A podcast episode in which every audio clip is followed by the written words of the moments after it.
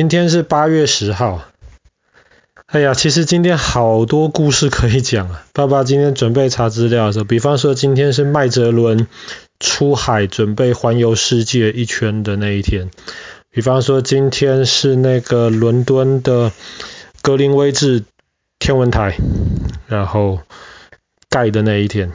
比方说，今天也是美国华盛顿有有好几个一大群的博物馆，博物馆群叫做史密森博物馆，然后今天也是史密森博物馆这个机构开始有的那一天。但是后来考虑很久，我们决定今天讲一个，其实你应该很熟悉，其实你去过那个外面，可是你没有去过那个里面的一个地方的故事。我们开始讲之前，你先猜猜看，全世界有这么多博物馆，每年最多人参观的博物馆，当然是在 COVID 之前。正常情况，每年最多人参观的博物馆才是哪一个？嗯，你肯定知道。不是 museum。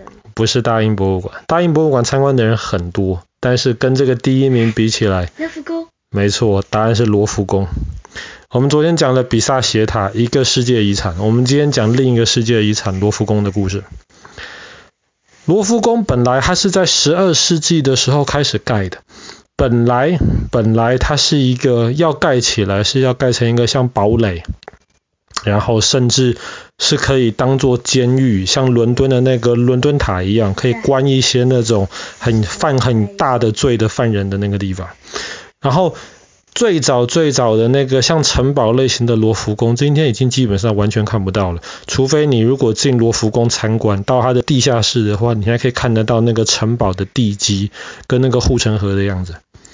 可是十二、十三世纪开始盖了之后呢，后来的法国国王就希望把罗浮宫盖成一个像是法国国王的王宫。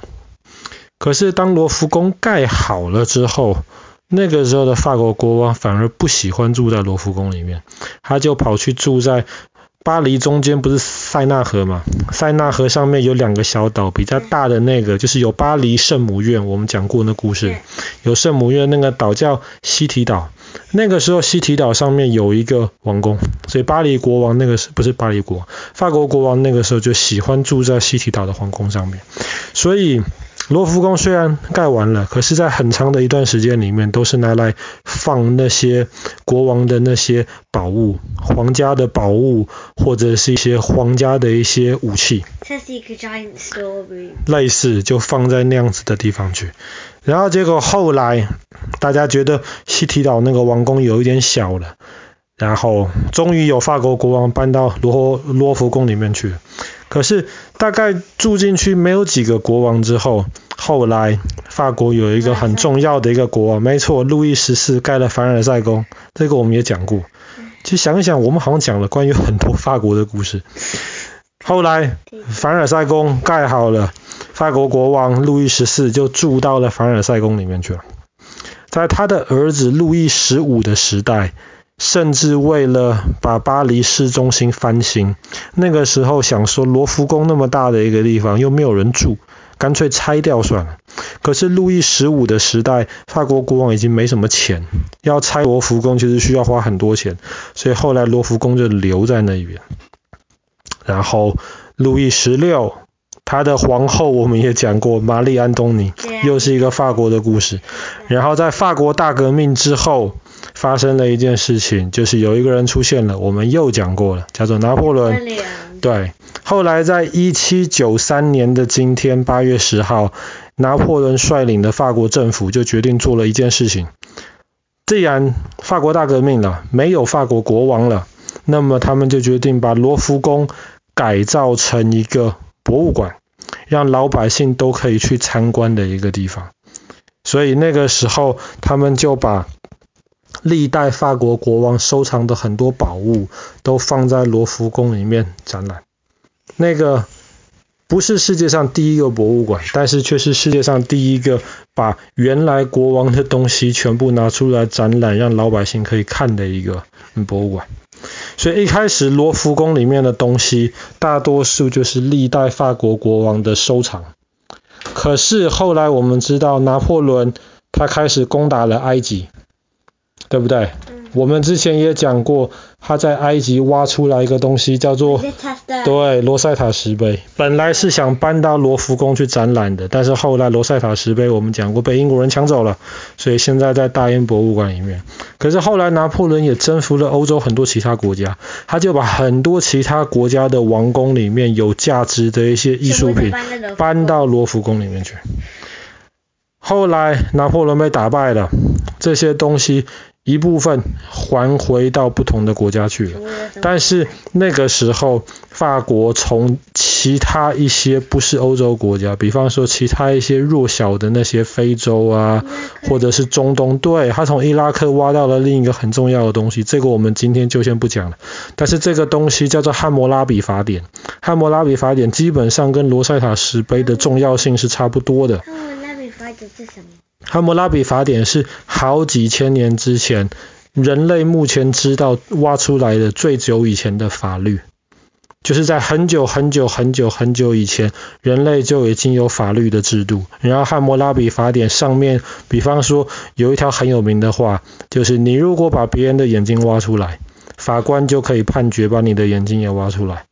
你如果咬别人，那么法官可以判决别人也可以咬你。你怎么对人，别人就怎么对你。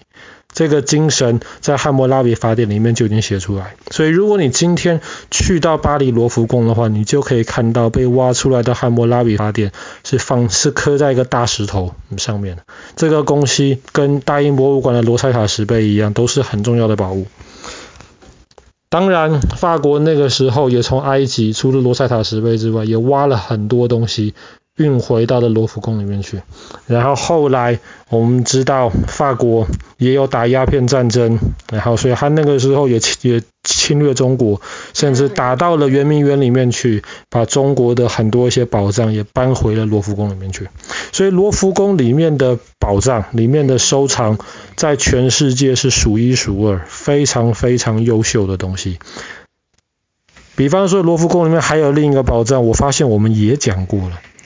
米罗的维纳斯，嗯，断臂维纳斯，一个石像，维纳斯女神的一个石像，然后在爱琴海的一个小岛上面挖出来的，这个是罗是罗浮宫非常有名的一个展品收藏。但是罗浮宫里面还有一幅全世界最有名的画，蒙娜丽莎。没错，蒙娜丽莎。蒙娜丽莎倒不是抢过来的，蒙娜丽莎那一幅画倒是当时罗浮宫他们买过来，把把达文西的画买过来。那爸爸没有进过罗浮宫，我们去过巴黎几次，我们在罗浮宫外面绕了很多次，但是我们从来没有进去过。你不要问我为什么，因为那时候你太小了，我如果带你进去的话，我根本没有办法好好看里面的东西。所以蒙娜丽莎我还没有看过真的长什么样子。但是罗浮宫里面很多的宝物，照刚刚说的，放在全世界都是数一数二。可是罗浮宫外面还有一个非常有名的一个东西，你看过？你可能没有。三角。没错，那个玻璃金字塔。你是从那里进去？对，玻璃金字塔。其实玻璃金字塔是在一九八九年的时候盖的。当初在设计的时候，因为罗浮宫是一个很古典、很优雅的一的一平房子，所以当时要弄个入口的时候，很多人是觉得说应该要可能设计一个可能像凯旋门啊，或者是这种很古典、很漂亮的设计。可是后来被选上的反而是一个。住在美国的中国设计师，他叫做贝聿铭。然后他设计的这个玻璃金字塔，其实我们常常看到是中间那个大金字塔，旁边还有三个比较小的。那个金字塔就是入口。当时巴黎的市民。很多都写信抗议，他们觉得那个金字塔长得太奇怪，放在罗浮宫这么古典的一个地方当它的入口实在是不合适。甚至当时的巴黎市长都写信去抗议，说要把这个设计要换掉。可是当时法国总统坚持下来了，他没有换，他很喜欢这样子的设计。那是一九八九年盖好的，一直到现在多少？三十年过去了。那个金字塔现在被认为是一个经典的设计，现在去看放在那个罗浮宫的建筑物里面，一点都不觉得奇怪，反而看起来非常非常的漂亮。从这边下去就可以到罗浮宫的那个呃地下室里面去，在罗浮宫里面还有一些非常有名的其他一些艺术家的画作，可是那些东西，希望哪一天啊，你长大一点了，有机会我们再去巴黎的话，你要让爸爸至少能够进去晃一圈，不然到目前为止去巴黎那么多次，从来没进过罗浮宫，讲出去实在是蛮好笑。好啦，今天的故事就先讲到这边啦。在一七九三年的时候，拿破仑政府就正式决定把罗浮宫改成一个博物馆，向老百姓开放。再补充一点，后来。清朝灭亡的时候，清朝的皇帝住的地方叫什么？紫禁城。对。后来紫禁城清朝灭亡了，后来把清朝的皇帝请他搬出去了之后，紫禁城就学罗浮宫开放，就变成我们今天的故宫博物院。所以基本上也是学当时罗浮宫的那一套，把原来。皇帝住的地方，老百姓怎么样都不可能进去的地方，现在就开放，对，把皇帝的收藏拿出来，让大家都可以去欣赏，可以去学习，这其实是一个蛮好的一个事情。可是我我想问你一个问题啊，这个大英那个。那故宫博物馆嘛，嗯，它也是不是从一个很大的 pyramid 进去？哦，当然不是，它是从它的，它有它有正门有后门，绝大多数的人都是走正门进去。那个正门外面就是天安门广场，全世界最大的。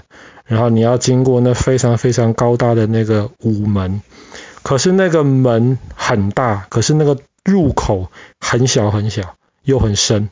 然后你穿过那个入口之后，你第一眼看到的就是非常大的太和殿，就故宫的大殿的那个大广场。